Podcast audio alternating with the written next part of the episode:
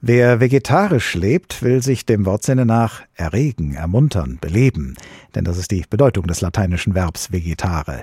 Der Verzicht auf Fleisch steckt also rein sprachlich erstmal nicht im Begriff vegetarisch und damit auch nicht in vegan, also im Begriff für den Verzicht auf alle tierischen Produkte.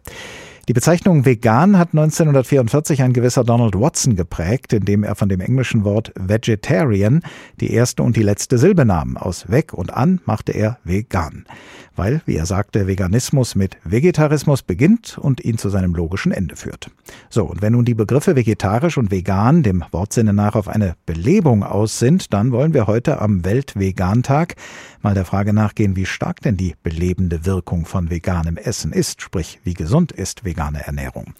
Vor der Sendung habe ich darüber mit dem Ernährungswissenschaftler Gunther Eckert gesprochen. Er lehrt am Institut für Ernährungswissenschaft der Justus-Liebig-Universität in Gießen und er hat hier in HR Info das Funkkolleg Ernährung wissenschaftlich begleitet.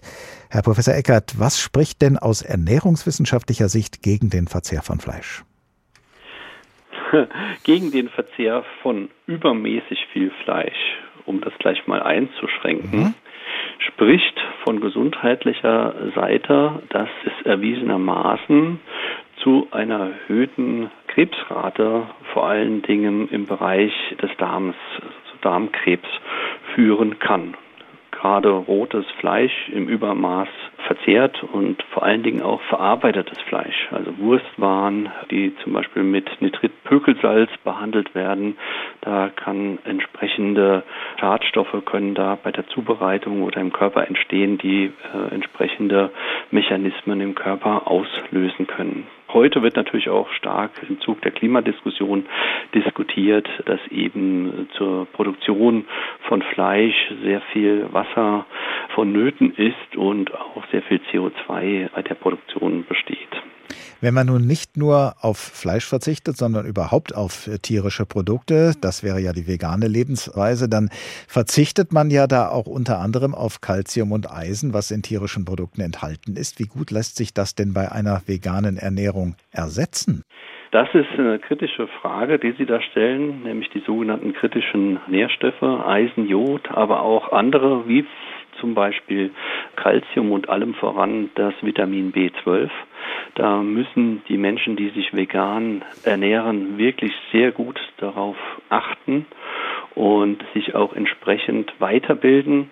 Vor allen Dingen wird empfohlen, dass sie diese Ernährungsweise nicht alleine starten, sondern von einer Ernährungsfachkraft sich beraten lassen und einmal jährlich auch ärztlich die kritischen Nährstoffe, wenn es geht, im Blut bestimmen lassen, um hier nicht die Gefahr zu laufen, dass eine Unterversorgung des Körpers mit diesen wichtigen Stoffen gegeben ist. Andererseits, wer das sehr kompetent äh, durchführt und sich an einige Regeln hält und die Speiseauswahl so trifft, dass er gut versorgt werden kann und sich auch mit den entsprechenden Nährstoffen supplementiert, dann ist die vegane Lebensweise gut durchführbar.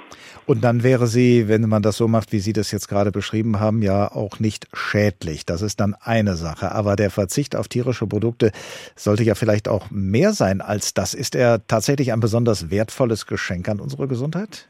Also von der Gesundheitsseite muss man sagen, dass Menschen, die sich vegetarisch und damit auch vegan ernähren, also auf tierische Produkte weitgehend verzichten, sich gesünder ernähren.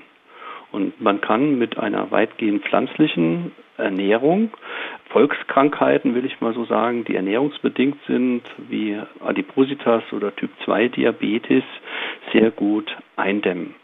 Generell ist natürlich jemand, der sich vegan ernährt und sich sehr intensiv mit seiner Ernährung und Lebensweise auseinandersetzt, der ist natürlich auch meistens sehr gesundheitsbewusst und diese Menschen haben natürlich dann eindeutig einen präventiven Vorteil, will ich so sagen. Und häufig ist es auch so, dass die Menschen sich auch mehr bewegen und überhaupt stärker auf ihre Gesundheit achten, so dass dann bei den Gesundheitseffekten der Faktor der Ernährung gar nicht so einfach rauszudeklarieren ist. Aber ja, wer sich vegan ernährt und auch vegetarisch ernährt, der hat einen Gesundheitsvorteil. Allerdings Mischköstler, die sich auch von tierischen Produkten ernähren und hier die Empfehlungen der Deutschen Gesellschaft für Ernährung zum Beispiel berücksichtigen, die haben jetzt keinen Nachteil gegenüber dem Vegetarier oder Veganer. Aber auf jeden Fall ist es schon eine sehr gesunde Ernährungsweise. Gibt es denn bestimmte Gruppen von Menschen, denen Sie eher abraten würden, vegan zu leben? Ja, da gibt es äh, eindeutig Gruppen. Das sind zum Beispiel äh, Schwangere und Stillende, weil gerade hier ein hoher Nährstoffbedarf gegeben ist, auch gerade für das Kind, was heranwächst. Dann sind wir bei Kindern und Jugendlichen, die natürlich im Wachstum einen besonderen Nährstoffbedarf haben. Es ist jetzt nicht so, dass man das generell ausschließen muss, aber diese Gruppen müssen ganz besonders geschult werden und darauf achten, dass sie sich ausreichend mit allen Nährstoffen gut versorgen, damit hier keine Defizite entstehen sagt der Ernährungswissenschaftler Professor Gunther Eckert. Er forscht und lehrt am Institut für Ernährungswissenschaft der Justus-Liebig-Universität in Gießen. Er hat hier in HR Info das Funkkolleg Ernährung wissenschaftlich begleitet und vor der Sendung habe ich mit ihm über die Wirkung veganer Ernährung gesprochen, denn heute ist der Weltvegantag.